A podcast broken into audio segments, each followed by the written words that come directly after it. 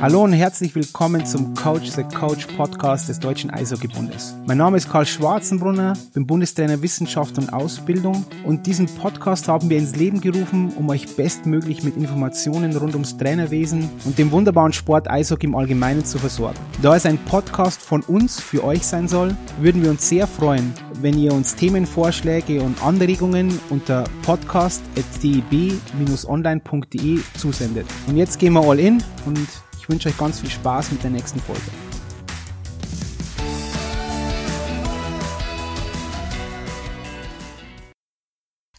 Hallo und herzlich willkommen zu einer neuen Folge des DEB Podcasts Coach the Coach. Heute mit Tino Boos.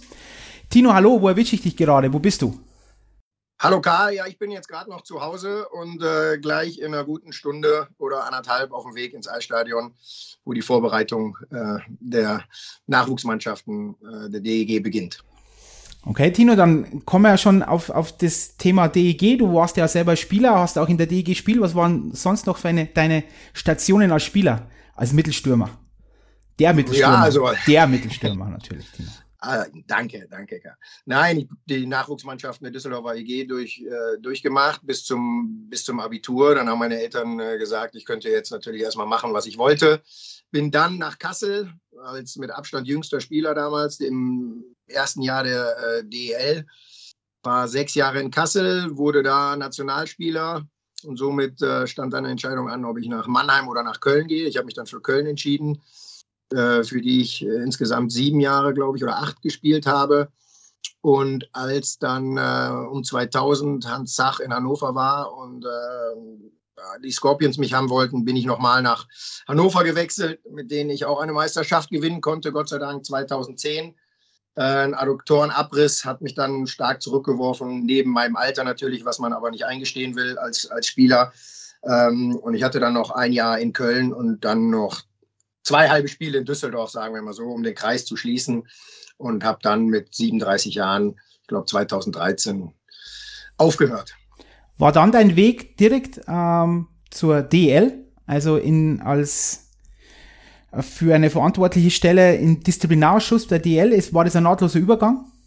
Nein, auf keinen Fall. Ich glaube, wenn du aufhörst oder wenn du dann aufhören musst, dann brauchst du eine gewisse Zeit, um um dich zu orientieren. Und es ist nicht einfach, auf keinen Fall. Und es hat im Endeffekt, äh, Jörg Meyer hatte mir damals gesagt, das dauert zwei Jahre. Ja, zwei Jahre, bis du da einigermaßen abgeschlossen hast, bis du nicht mehr von träumst, bis du nicht mehr ja, denkst, vielleicht könnte ich noch mal spielen irgendwo oder vielleicht fange ich noch mal an. Ähm, bei mir hat es vielleicht sogar ein bisschen länger gedauert. Aber ich bin dann relativ schnell äh, gefragt worden vom Rick Goldmann, ob ich äh, für damals für Servus TV äh, arbeiten wollte als Experte. Ähm, dann habe ich mal beim DEB reinschnuppern dürfen bei U16-Lehrgängen, um, um diese Trainerlinie äh, zu testen und auszuprobieren. Habe ein bisschen Immobilien, ein bisschen, bisschen äh, in alle Richtungen geguckt.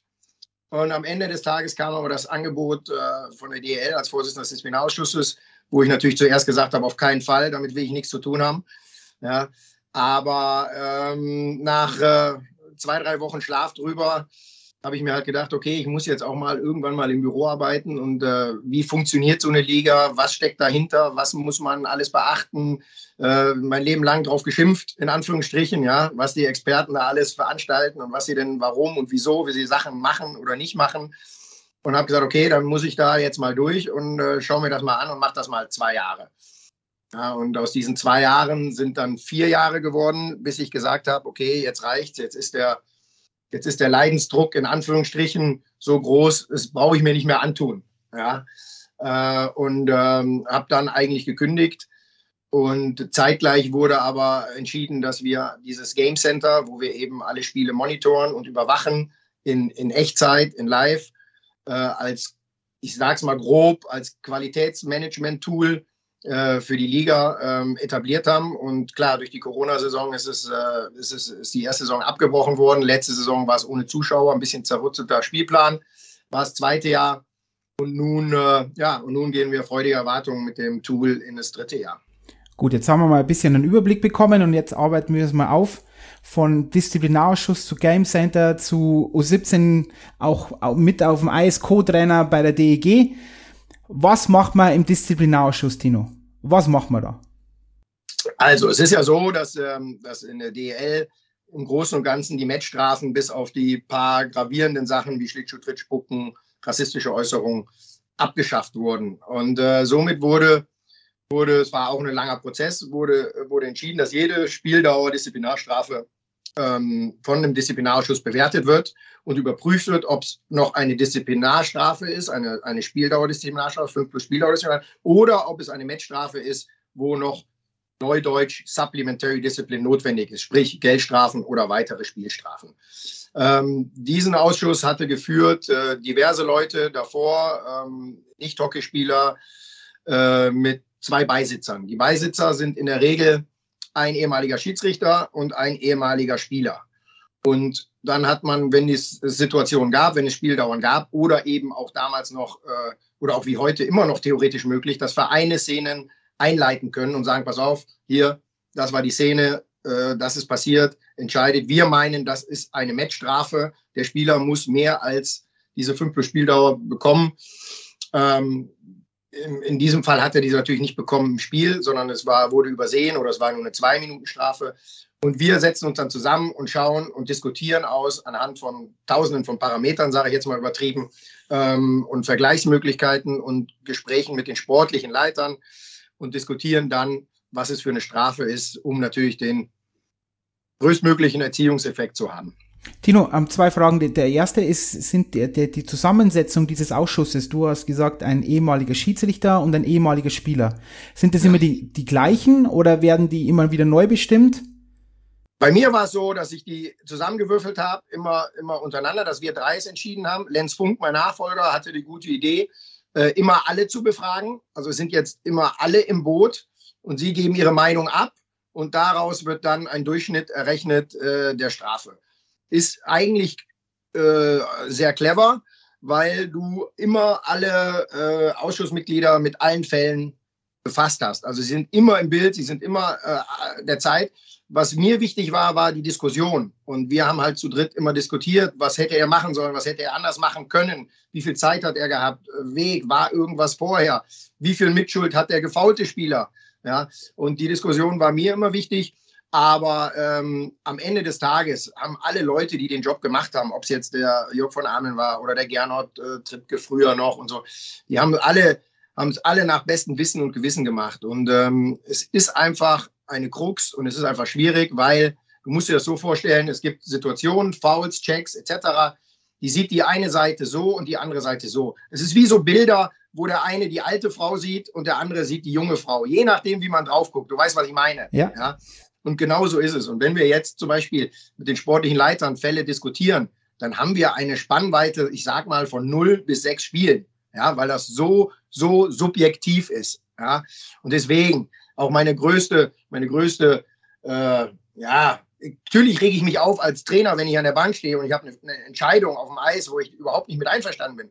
Aber sich darüber aufzuregen und den, und den vorzuwerfen und dann hinterher nochmal anrufen und nochmal drüber diskutieren, die treffen die Entscheidung in einem Bruchteil von einer Sekunde. Wir haben mehr Zeit, ja, haben aber auch verschiedene Blickwinkel.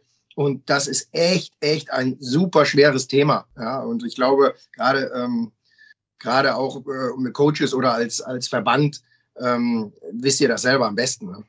Wenn du dieser Disziplinarschutz, du hast jetzt gesagt, in, es geht in die eine Richtung, ob man dann auch vielleicht ähm, die Strafe härter macht, etc. Es geht aber auch natürlich in die andere Richtung, oder? Ob man auch Strafen hm, vielleicht auch dann wieder revidiert. Oder nein? Das, das brauchten wir im Endeffekt nicht, weil ja die 5 plus Spieldauer eine Tatsachenentscheidung war. Also das Spiel ist eh gelaufen für den Spieler. Ja, mhm, wir okay, haben jetzt keine Strafen revidiert, aber hätten sie eine Matchstrafe geben müssen, dann wäre ein Spiel automatisch Sperre gewesen. Und deswegen ist man den Weg gegangen und hat gesagt, mhm. ähm, wir, wir, wir machen nur die 5 plus Spieldauer und on top entscheiden die, äh, entscheidet das Gremium.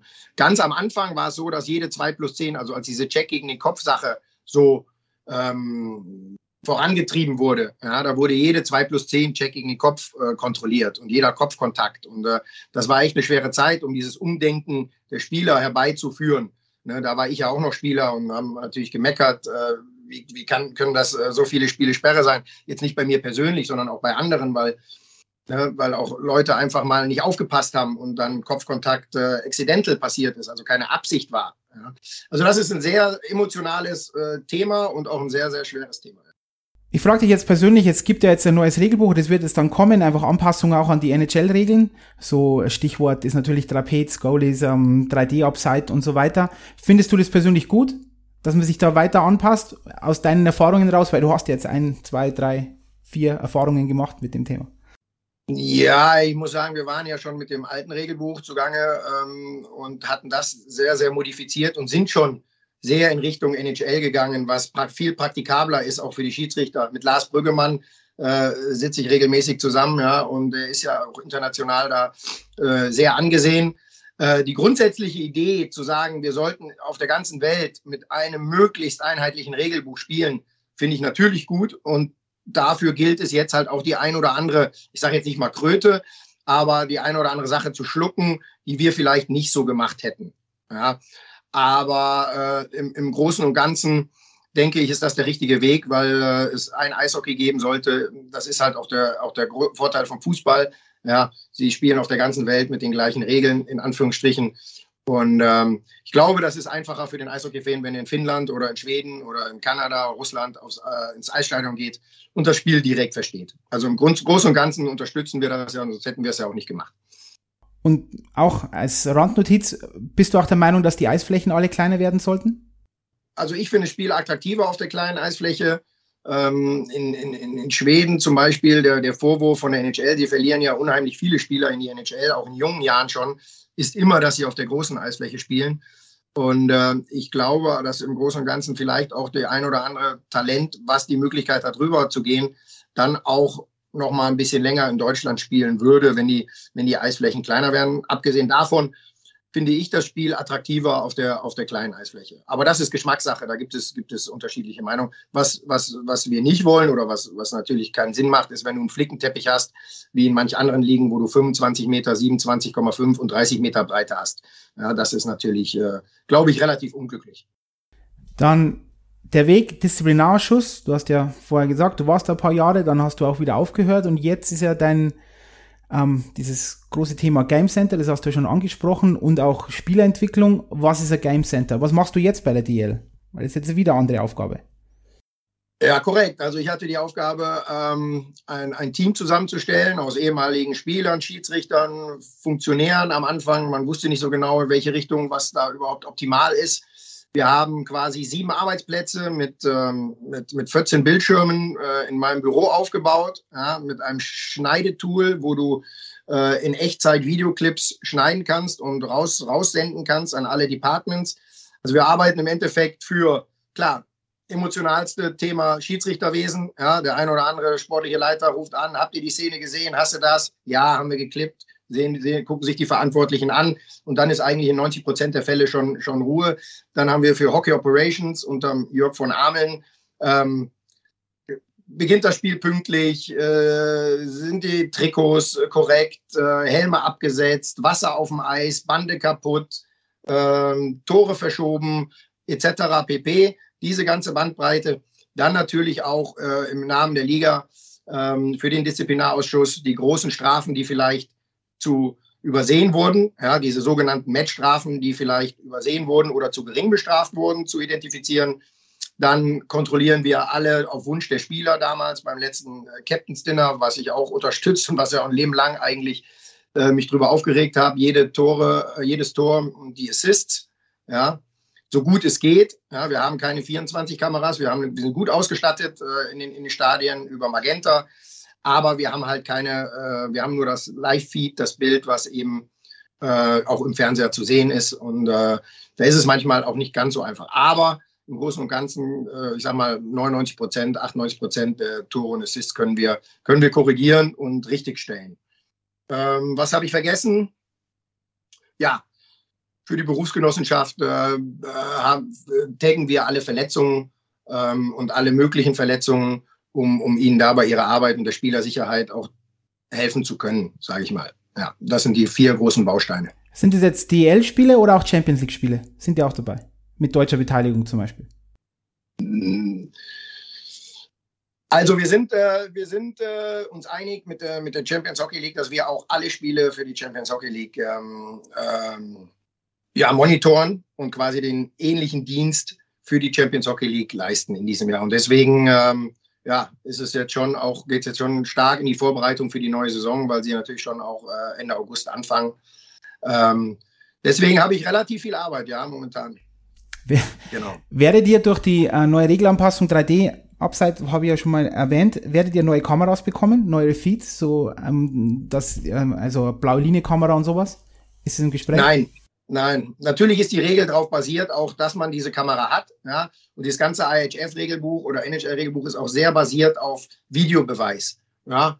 Wir wehren uns nicht dagegen, aber wir sehen momentan noch keinen gravierenden Mehrwert, dies zu tun, weil eben die, äh, die äh, Ausstattung in den Stadien dafür noch nicht äh, ausreichend ist. Ja, ähm, es ist ein sehr diffiziles Thema mit Videobeweis, das brauche ich dir nicht sagen.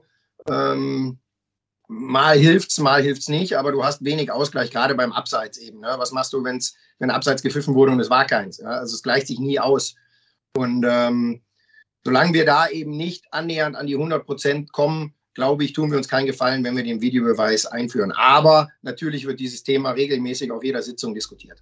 Da möchte ich jetzt noch ein bisschen reingehen mit dir. Momentan ist der Videobeweis äh, in der DL ist ja so Tor oder kein Tor. Richtig? Das ist das Einzige, was sie entscheiden dürfen an sich. Korrekt, Tor oder kein Tor anhand dieser äh, sieben oder acht Parameter. Also, ne? Genau, Kicking, also Kicking und sowas. Goalie Interference, äh, Act of Shooting, weil das, äh, weil das wird oft in der Trainerausbildung auch falsch verstanden, dass, sie, dass die Trainer oft denken, wenn da Videobeweis ist für Tor oder Nicht-Tor und wenn sie dann einen Foul sehen würden, dass sie das dann auch ähm, pfeifen könnten. Aber das, dem ist ja nicht so. Wenn der Schiedsrichter da auch noch ein Foul sieht oder was ist vollkommen irrelevant, sie können entscheiden Tor oder kein Tor. Aber nicht noch nachträglich zwei Minuten vergeben oder irgend sowas. Genau. Und also, Entschuldigung, Tino, du möchtest was sagen? Nein, nein, genau, genau so ist es. Und deswegen, wenn du jetzt, das, damit sind wir echt gut gefahren die letzten Jahre, ja. Und wenn wir jetzt den den, das Thema aufmachen und, und, und wir sehen es ja in den anderen Ligen. Äh, NHL hat jetzt noch Game-Stopping-Events, äh, weil sie auf einmal in, in Playoffs-Finale äh, entschieden wurde mit einem Handpass oder mit einer, mit einer falschen äh, Fünf-Minuten-Strafe.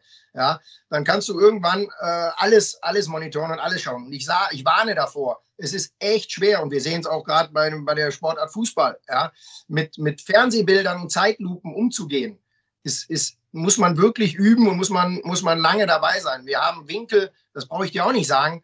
Ja, du siehst es, es ist das, es war gar nichts. Ja, dann guckst du dir den anderen Winkel an von der anderen Kamera, dann war es das schlimmste Foul und dann guckst du die dritte, die, die dritte Kamera an und dann sitzt du davor und denkst, du weißt gar nicht mehr, was es war. Und dann guckst du es dir in Slow-Mo an und dann ist es wieder das Allerschlimmste. Ja, was ich sagen will, ist, wir brauchen schon noch, glaube ich, den, die Tatsachenentscheidung der Schiedsrichter, die es in 3D in Originalgeschwindigkeit gesehen haben. Und ganz ehrlich, dieses Jahr, unsere Schiedsrichter haben keine große Strafe oder kaum eine große Strafe, die komplett falsch ist, äh, übersehen. Und die haben dieses Jahr einen riesen Job gemacht. Und äh, von daher ist es Sport und es wird immer Entscheidungen geben, die irgendjemand nicht, nicht treffen. Aber wie sagen die guten Trainer, ich kümmere mich um die Sachen, die ich beeinflussen kann und nicht um die, die ich nicht beeinflussen kann. Okay, das war immer eine Frage, wo du denkst, ob man es ausbauen sollte oder nicht.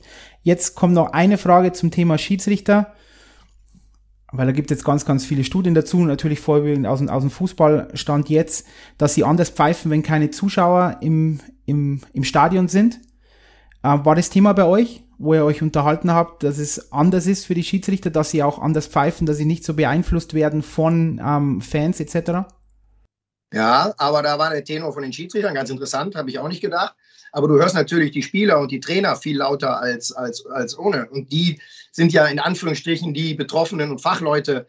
Und ähm, das hätte auch den, im Endeffekt einen vergleichbaren Druck wie mit den Zuschauern ausgeübt. Ja, weil du natürlich jedes, jedes Wort hörst. Ja, und, äh, und das war eigentlich ganz interessant. Von daher glaube ich, dass es vielleicht äh, die Spieler an sich nicht ganz so ähm, nicht ganz so emotional in den Spielen waren, dass es das vielleicht ein bisschen leichter gemacht hat. Aber nicht, dass die Zuschauer, ich glaube, einen gestandenen Schiedsrichter äh, interessiert es relativ wenig, wenn die Zuschauer pfeifen und, und schreien.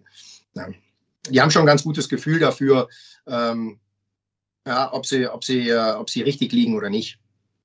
Ja, Thema Schiedsrichter immer großes Thema. Ich, ich bin auch der Meinung, dass man mit der heutigen Technik, 21. Jahrhunderts, ich bin ein bisschen aus dem Rugby natürlich mit Mikrofon, wo man dauernd ihre Entscheidungen hört. Das fände ich natürlich sehr, sehr, ah. sehr, sehr gut. Bin ja großer, ich ja großer Freund. Du nicht, oder, Tino, oder wie? Absolut. Also, okay. Wir hatten das aber, es war leider nicht finanzierbar. Ja.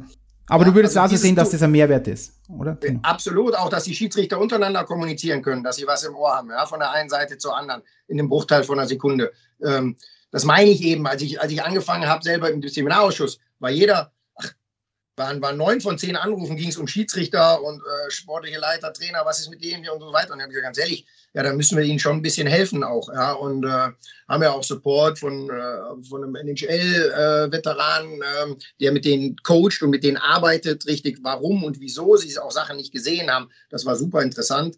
Ja, und ähm, äh, das, das, das war ganz wichtig, dass man auch die, die Schiedsrichter eben coacht, damit sie auch Spaß bei der Sache haben, weil ich glaube, wir haben in Deutschland keine Luxussituation mit Schiedsrichtern von unten herauf. Und äh, deswegen kann ich da nur appellieren, a, die Schiedsrichter auch zu coachen und natürlich äh, zu respektieren. Das ist ganz, ganz wichtig. Ja, dann werden wir auch, dann werden wir auch genug Leute finden, weil die meisten haben Bock drauf, haben aber keinen Bock auf das ganze Theater drumherum. Und, äh, und äh, das ist eigentlich schade. Ja. Gehen wir denn wieder ein Stück weiter. Disziplinarausschuss, Game Center, Spielentwicklung.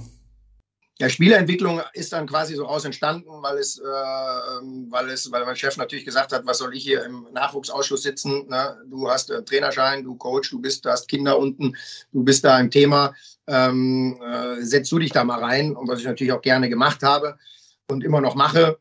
Äh, zum anderen ist es dann eben auch die Auswertung der Daten, der, Time on Ice, der Einsätze, gerade mit dieser viel diskutierten U23-Regel ja, ähm, nachzuweisen, macht das Sinn, macht das nicht Sinn, die ganzen, ähm, die ganzen Gehaltsentwicklungen, ja, die ganzen Statistiken über die Gehaltsentwicklungen haben wir gestartet, war auch eigentlich ein, ein Zufall, weil äh, um die Strafen zu ermitteln, der Spieler, die Geldstrafen, musst du ihre, ihre Gehälter kennen. Ja?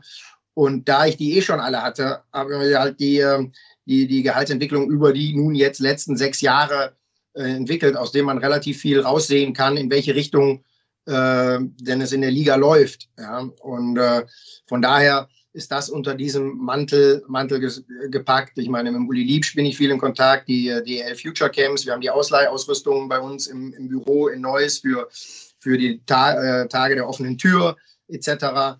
Und ähm, ja, das, das ist eben auch noch ein Punkt äh, in meiner Arbeitsplatzbeschreibung. Tino, du hast ein, ein Wort gesagt, und zwar der DEB ähm, ähm, Nachwuchsleistungssportausschuss. Was ist denn das für unsere Zuschauer? Weil das mit Sicherheit viele nicht kennen, dass es dieses Gremium, sage ich mal, gibt. Was ist denn der Nachwuchsleistungssportausschuss? Ja, ich meine, da sitzen, sehen wir uns ja regelmäßig auch. Da sitzt du ja auch äh, drinnen äh, gerne. Und ähm, es ist quasi der Ausschuss, der um, um, um Nachwuchs, äh, Nachwuchsausschuss. Es gibt noch den Leistungssportausschuss, der sich dann um die Leistungsabteilung. Wir kümmern uns, das geht meistens, du weißt es selber, es geht meistens äh, ein bisschen Hand in Hand und man muss sich das ein bisschen trennen, was, worum es geht jetzt eigentlich. Aber da geht es um, um, äh, um, um Spielpläne, um, um Spielmuster, um, äh, um Ligenzugehörigkeit, um, äh, hilf mir, was habe ich vergessen, ähm, um alles quasi, äh, um den Nachwuchssport in, in Deutschland und eben auch dann runtergebrochen bis auf die Landesverbände. Genau, da sitzen Vertreter der Landesverbände drin, Schiedsrichter, dann natürlich Vertreter vom DEB, ähm, Sportdirektor, ähm, ich ähm, zum Beispiel. Und dann reden wir über solche Dinge, ganz genau, die du gerade beschrieben hast. Jetzt frage ich dich irgendwas ganz voll raus, bin ich gespannt. Ist die U23-Regel sinnvoll? Du hast ja gesagt, ob die U23-Regel sinnvoll ist. Das ist, ähm, ist die sinnvoll? Tino? Ich muss sagen, äh, absolut. ja, ich habe es nicht geglaubt am Anfang. Ich war äh, ein Skeptiker. Ich habe gesagt, wir brauchen keine, keine äh, Freifahrtscheine für irgendjemanden. Es ist Leistungssport, man muss sich da durchboxen. Äh, so wie ich früher, keine Ausländerbegrenzung damals, zwei Deutsche in der Mannschaft, da musste halt durch. So ist es. Ja, so war mein, mein erster Angeln. Aber es gab den Auftrag zu sagen, pass auf, wir haben ähm, der, ja, leider muss man so sagen, der durchschnittliche Deutsche wurde immer teurer und teurer. Ja, das, das war Fakt. Wir haben, äh, die Liga wurde immer älter und älter. Und äh, so gab es eben den Auftrag zu sagen, pass auf Leute, so kann es nicht weitergehen. Wir brauchen mehr junge Leute drin, die unten nachdrücken, die, die, die, die, die, die eben reinkommen, um eben auch mal äh, ähm, ja, Platz zu schaffen, um die Liga zu verjüngen. Ähm, die, die U23-Regel hatte damals, äh, bevor man sie abgeschafft hat, äh, ich müsste nachschauen, in welchem Jahr genau, ähm, hatte, man, ähm, hatte man abgeschafft, weil die U23-Spieler zu teuer wurden. Ja, das war einfach der, war der Fakt damals. Was aber jetzt passiert ist, ist, dass die in Anführungsstrichen Ergänzungsspieler noch viel teurer waren als damals die U23-Spieler. Und äh, im Großen und Ganzen ähm, habe ich auch nicht so wahrgenommen, aber es ist so leider. Wir mussten oder man, man hat einen Vorteil davon, wenn man die DEL-Trainer oder DEL2-Trainer, die Profitrainer dazu verpflichtet, sich um die U23-Spieler zu kümmern. Wenn du sie haben musst, ja, und dann weißt du es selber, dann ist jeder Trainer so Perfektionist, dass er sich um die kümmert. Und ich habe, ich habe 20-jährige, 21-jährige Spieler gesehen, ja, die bei einem DL-Verein unter Vertrag waren im Sommer beim Inline-Hockey, die hatten, äh, die hatten Zellulite, ja, die hatten 10, 15 Kilo Übergewicht, ja, das ist kein Spaß. Ja. Und ich habe gesagt, was machst denn du? Ich sagte, ja, nix. Ich habe am 1.8. treffe ich mich und dann geht's los. Das kann ja nicht sein. Ja, und das war, das war kein, kein Unikum. Ja.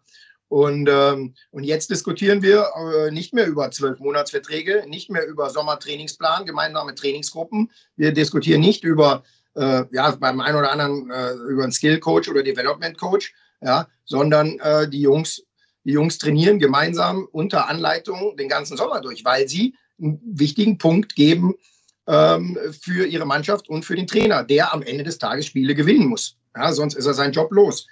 Und von daher, wenn ich mir die Zahlen anschaue, sind genau diese Sachen alle eingetroffen. Ja, die Liga ist jünger geworden.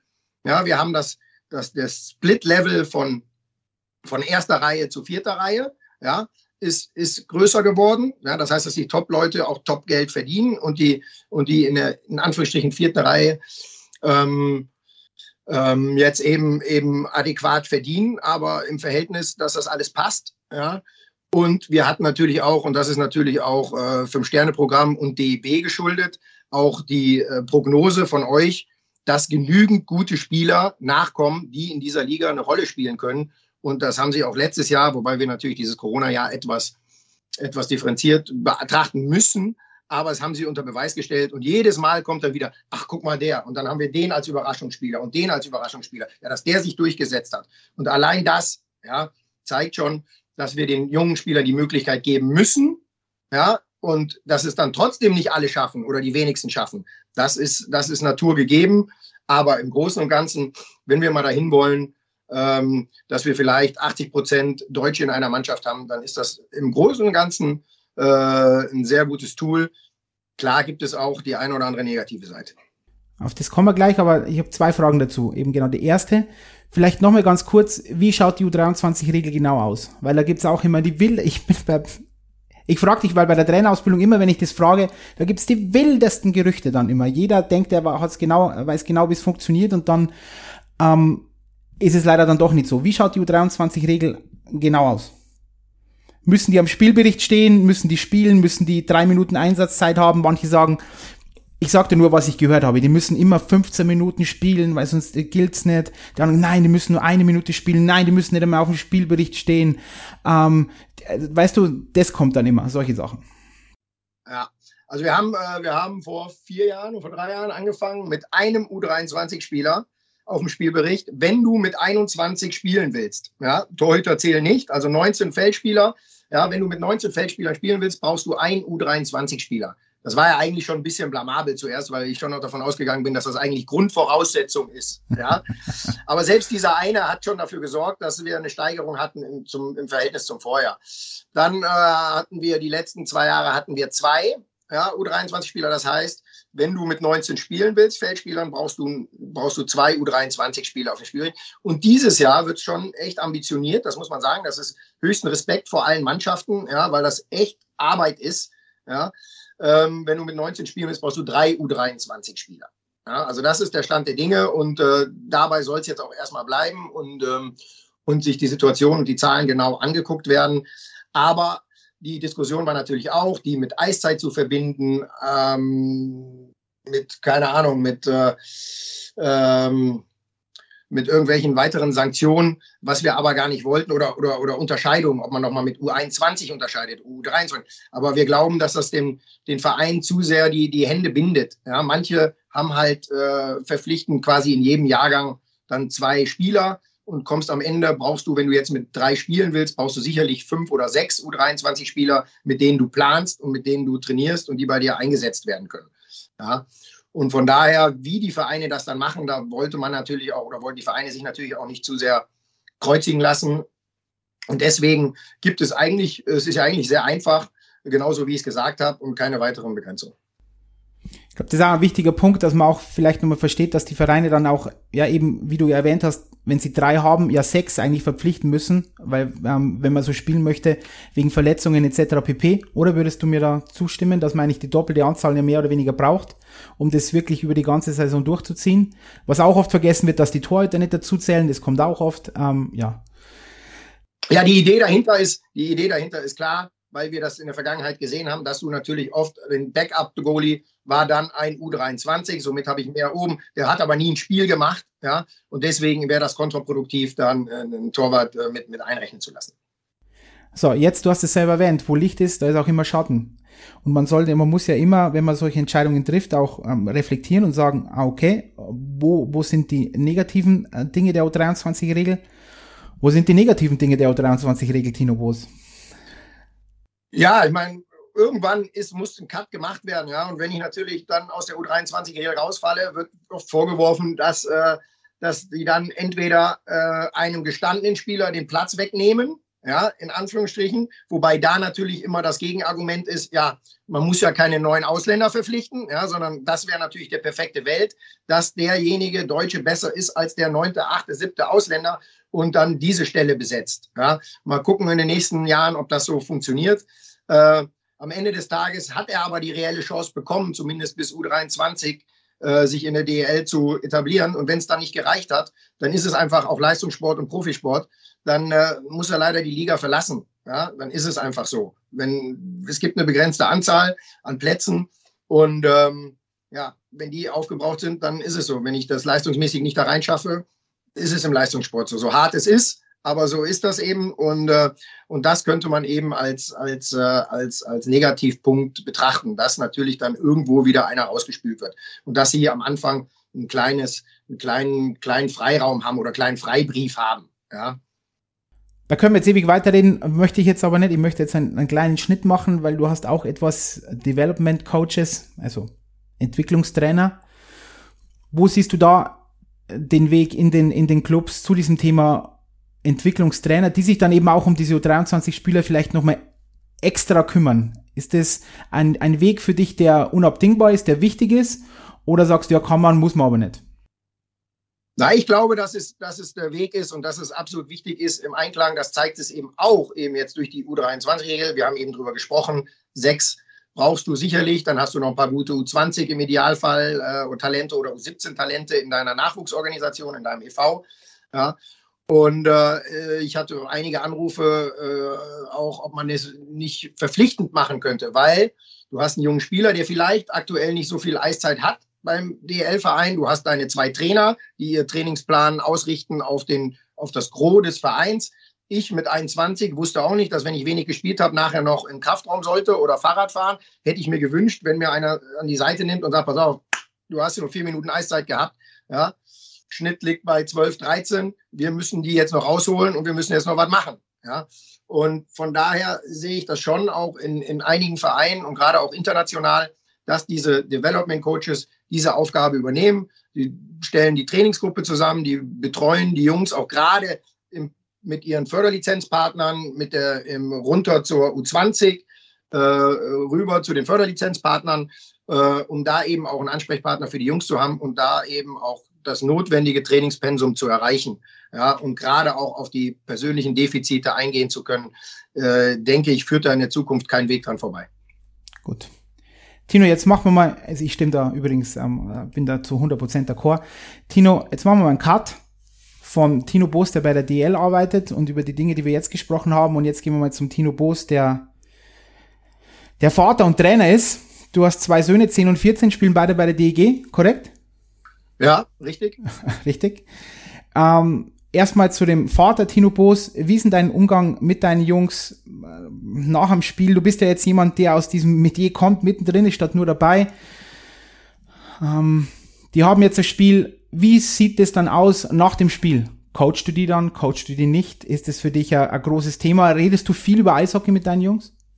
Ah, ich glaube, dass den Fehler, den ich auch gemacht habe, sicherlich viele gemacht haben oder machen, ähm, nur weil ich selber Eishockey gespielt habe, äh, ja, mit denen dann nachher noch über Eishockey zu reden, mit denen, wenn sie jetzt nicht explizit fragen oder es nicht von ihnen kommt, äh, nicht förderlich ist. Ja, weil das machen die anderen ja auch nicht. Ja. Ich bin ja trotzdem in dem Moment, wenn ich kein, kein, kein, kein, kein Trainer bin oder, äh, oder eben nur Vater bin, ähm, klar quatschen wir über Eishockey, aber nicht unbedingt, was hätte er besser machen sollen, müssen, etc., coachen. Das ist die Aufgabe der Coaches. Ja. Jetzt habe ich dieses Jahr ein bisschen das Dilemma, dass ich äh, Trainer bin äh, und, äh, und Vater eben, was wirklich schwierig ist, was ich eigentlich nie machen wollte. Ja, ich habe schon mal irgendwie, weil Not am Mann war, mal coachen müssen.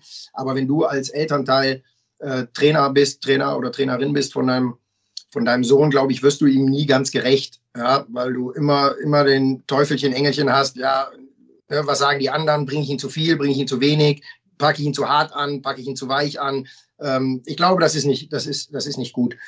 Ähm, als Trainer versuche ich jetzt so zu hantieren, dass ich ihm einfach das sage, was ich auch den anderen sage. Ja? Und da die anderen aber nicht im Auto sitzen auf dem Weg nach Hause, will ich da auch nicht drüber reden, ja? sondern das eben auch auf die Kabine und aufs Stadion äh, zu begrenzen, so gut es geht. Ja, also das ist so jetzt so meine, vielleicht meine, nicht Empfehlung, weil das muss jeder selber wissen, aber das ist jetzt so meine Idee und ich glaube, da fahren wir ganz gut mit. Aber das ist jetzt interessant, Tino, weil ihr sagt, sagen wir mal, wir habt jetzt das Spiel in Iserlohn, der erste Stunde oder so ungefähr. Und ähm, es muss ja, es ist dann schon schwer, oder? Nicht über Eishockey zu sprechen. Ehrlich jetzt mal. Mit deinem Sohn ja, am Spiel. Spiel. Ja, eigentlich nicht, weil okay. der 14, der 14-Jährige macht die Musik an und äh, redet eh kein Wort, ja, und der Kleine redet wie ein Wasserfall. Sagen wir mal so. Ja. Also ich glaube, das ist ja auch immer, es ist ja auch immer alters, altersbedingt unterschiedlich. Ne? Und von daher, äh, ja, wird dann eigentlich nicht mehr viel geredet, wenn da dieser Deutschrap läuft. Ähm, äh, außer der Rapper sagt da keiner mehr was. Aber ähm, nee, das ist eigentlich, eigentlich nicht schwierig, weil äh, wir reden immer noch von 14-Jährigen, die Bock und Spaß an der Sache haben und, und mit Herzblut da sind, dass sie natürlich noch nicht so gewissenhaft sind wie, wie, wie Profis oder Jungprofis oder, oder so einen Ehrgeiz haben. Äh, da muss man sich auch manchmal ein bisschen locker machen. Ähm, wie gesagt, ich versuche das auf die Eishalle und auf die gleichen Zeiten äh, zu lenken, wie eben auch äh, mit den anderen Spielern. Wissen dann dein, dein Umgang äh, mit Eltern? Weil jetzt reden wir mal wieder nicht vom Papa Tino Boos, sondern vom Trainer Tino Boos wie hast, hast du da schon deinen dein wirklichen deinen Weg gefunden, weil ist ja mit das Schwierigste, oder? Würde man, würde man ja sagen, Eltern sind unglaublich wichtig. Ich sage das immer wieder, das sind die Hauptsponsoren der Kinder. Und ich bin absolut der Meinung, man darf sie in keinster Art und Weise ausschließen. Das ist meine Meinung hier. Aber dass es natürlich manchmal zu Konflikten kommen kann, ist ja auch unbestritten. Ähm, hast du da für dich schon einen Weg gefunden? Es ist mühselig, aber es ist am Ende es ist Kommunikation. Ja, und es ist, es ist auch wieder das Respektieren von, von Meinungen und von, von, äh, von äh, Entscheidungen. Ja, als, als Trainer, du meinst, ich meine, ich hatte die meiste Zeit hatte ich Hans Sach ja, als Trainer. Da brauchtest du über Entscheidungen überhaupt nicht diskutieren. Ja.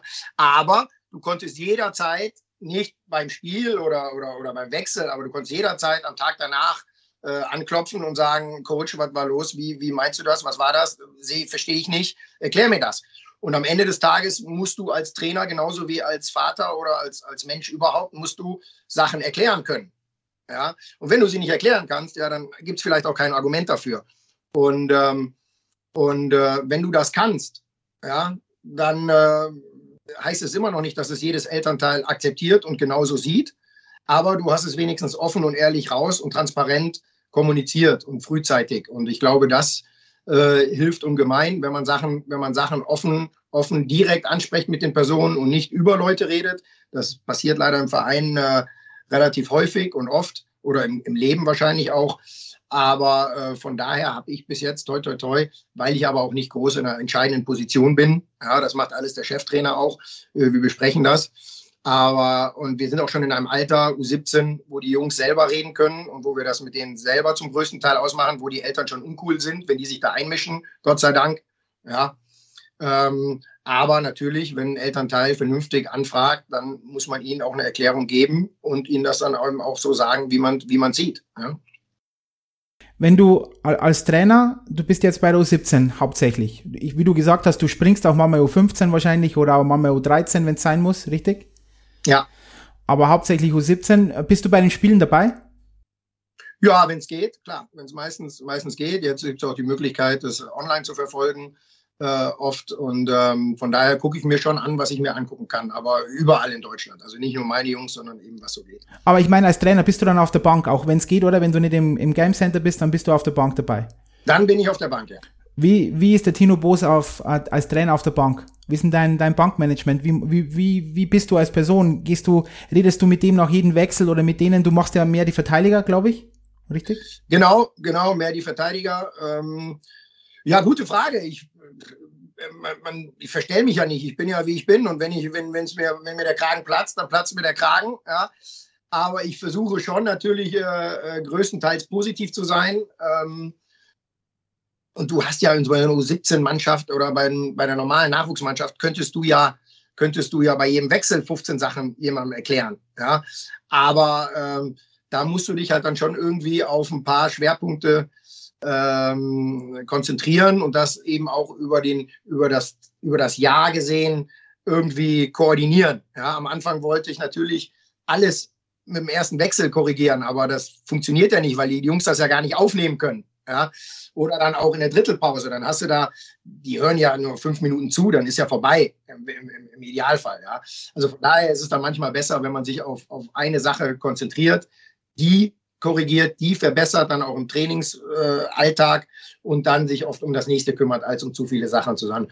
Aber ich merke schon, mir macht es echt Spaß und dann als, als Trainer zu arbeiten und man ist dann auch wieder, obwohl man auch so viel mit den Schiedsrichtern zusammenarbeitet, auch manchmal over the edge. Ja, aber wichtig ist halt dann auch, dass man wirklich nach dem Spiel nicht auch noch, ja, dann muss es wieder gut sein. Auch Trainer, Schiedsrichter, Trainer, Mannschaft, Mannschaft, Mannschaft. Nach dem Spiel muss das vorbei sein. Ja, da muss man äh, sich vernünftig Hallo und auf Wiedersehen sagen und, äh, und dann muss er dann auf dem Spielfeld, okay, da nutzt man natürlich schon manchmal äh, die Rhetorik. Äh, nichtsdestotrotz, äh, glaube ich, bin ich da mit Herzblut dabei und, äh, und schon ein kommunikativer Trainer, will ich sagen man ist over the edge. Also, Tino, du machst mich fertig. Ähm, ähm, machst du Überzahl und Unterzahl auch? Oder Unterzahl? Ja, das wir, wir machen, wir machen, wir machen, wir trainieren äh, Überzahl, Unterzahl. Äh, die, die Reihen stehen in der Regel, der Thorsten stellt sie auf.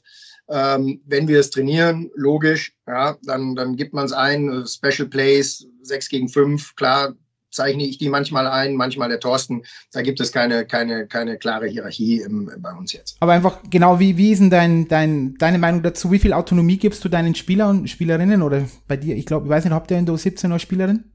Wir nein? haben keine Spielerin, nein. Ja. Autonomie in welche Richtung meinst du? Ja, ähm, ob sie dann zum Beispiel erarbeiten sie sich die ihre Überzahl, Unterzahl ähm, Formationen selber, also äh, wie sie Aufbau spielen und sowas, oder ist es, wo ihr sagt, nein, ihr beide, der Thorsten und du, ihr gebt es ganz klar vor, so möchten wir das machen, einfach nur wie ist eure Philosophie da bei dem Thema? Ja, es gibt ja, es gibt ja ein paar, paar äh, Grundsätze von wo und wie ich komme und wie ich die Passwinkel spiele. Die äh, versucht man ihnen natürlich zu erklären und beizubringen. Und dafür ist Video auch extrem wichtig. Ja. Äh, Im Großen und Ganzen geben wir die, geben wir die, geben wir die, die, die grobe Struktur vor, ja, weil die ja einfach auch wichtig ist für, für, für Spieler, um auch die Entscheidungen zu treffen, um auch schon eine Vorwahl im Kopf zu treffen, welche Entscheidung ich dann äh, als richtig erachte. Ähm, kommen die Spieler zu uns und geben uns vernünftige Argumente, warum sie das so oder so spielen wollen, werden wir den Teufel tun, äh, das nicht auch mal zu berücksichtigen, wenn wir denken, dass das, ja, weil es gibt ja auch da kein unbedingt richtig und falsch. Äh, auch da ist das Thema Kommunikation. Warum muss ich Ihnen halt erklären, warum sollen Sie das so machen? Ja, und nicht macht es einfach so, weil es ist einfach die, ich weiß gar nicht, äh, gibt es ein deutsches Wort, äh, will jetzt nicht schon wieder ein englisches nehmen, ja, aber ähm, viele beklagen, dass sie immer wissen wollen, warum und wieso, aber ich finde es gar nicht so verkehrt, ja, warum und äh, wir haben immer alles gemacht, stur, einfach geradeaus äh, und gar nicht hinterfragt. Und die hinterfragen halt und dann muss man es ihnen halt erklären, ja, was der Vorteil ist. Und dann funktioniert es eigentlich auch ganz gut.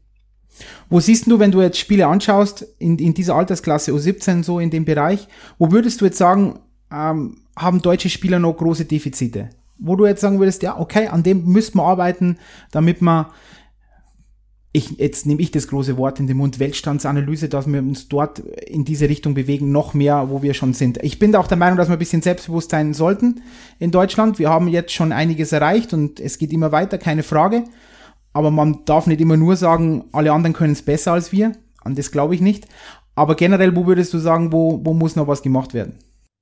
Nein, ich bin da absolut bei dir und äh, es, es, hat den Anfang geben müssen, um eine breitere Basis zu haben, um eine Trainingsgruppe zu haben. Ich spreche jetzt da, wie gesagt, von, von 17, äh, dass du mindestens 23, 25 Spieler hast, die auf einem gewissen Niveau sind. Und ich glaube, das ist, das ist der Unterschied, ja, dass du äh, Trainingseinheiten hast, die intensiv sind, die auf äh, einem Level sind, kompetitiv sind, ähm, dass du einen Spielplan, eine Liga hinkriegst, wo du viele Spieler auf, auf gleichem Niveau hast oder auf, auf möglichst hohem Niveau ja, was wir natürlich, äh, das Streitthema, was natürlich letztes Jahr auch brutal reingeschlagen hat, ist, dass es eben äh, vielleicht manchmal dann zu wenig Spiele sind auch oder zu viel.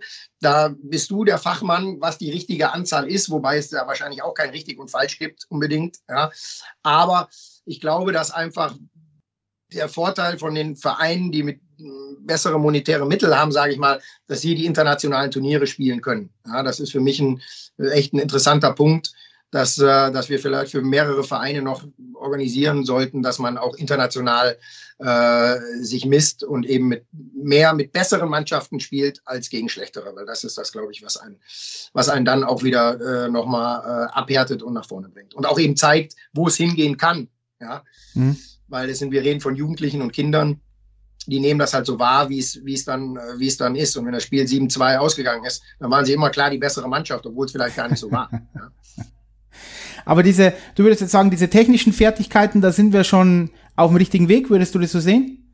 Absolut, absolut. Und äh, ähm, vielleicht kann man da auch noch mal, noch mal hinweisen, weil es äh, doch immer wieder noch so aussieht, als würden die in Anführungsstrichen besten Trainer in die, in die U20, in die U17 gesteckt. Ja, ähm, noch mal plädieren ja, dass da unten die, die Arbeit gemacht wird. Ja, da unten ist, das ist das, das, das ist die schwierige Arbeit und die etwas andere Arbeit. Ja, also ich habe, als ich aufgehört habe, hätte ich sofort DNL, äh, DL äh, hatte auch ein ganz interessantes Angebot aus der DL2 coachen können und auch machen können.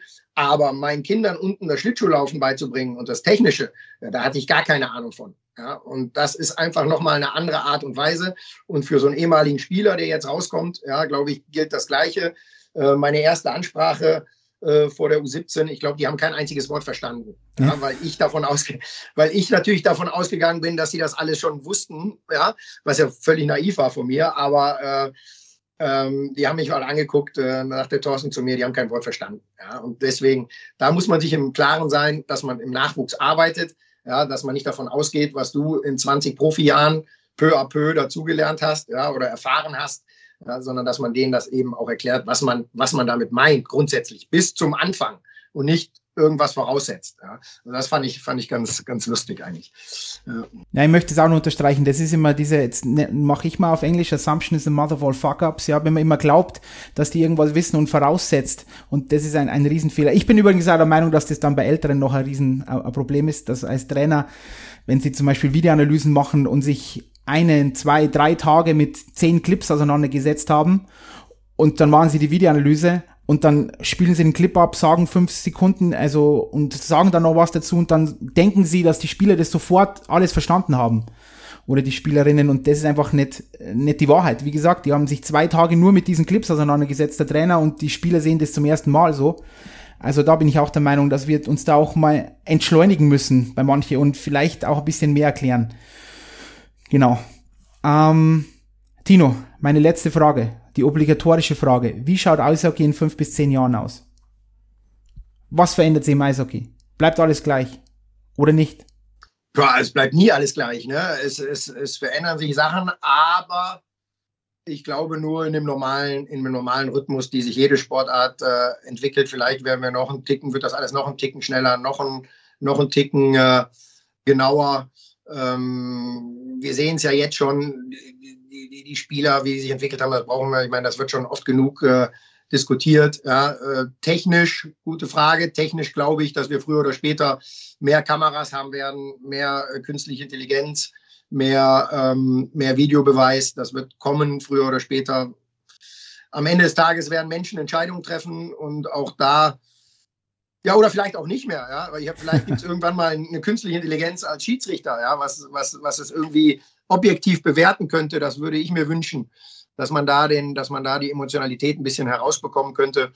Aber es wird weiterhin die, die tollste Sportart der Welt sein und äh, wahrscheinlich und hoffentlich werden wir dann dem Fußball ein bisschen auf die Pelle gerückt sein, ein paar Zentimeter näher.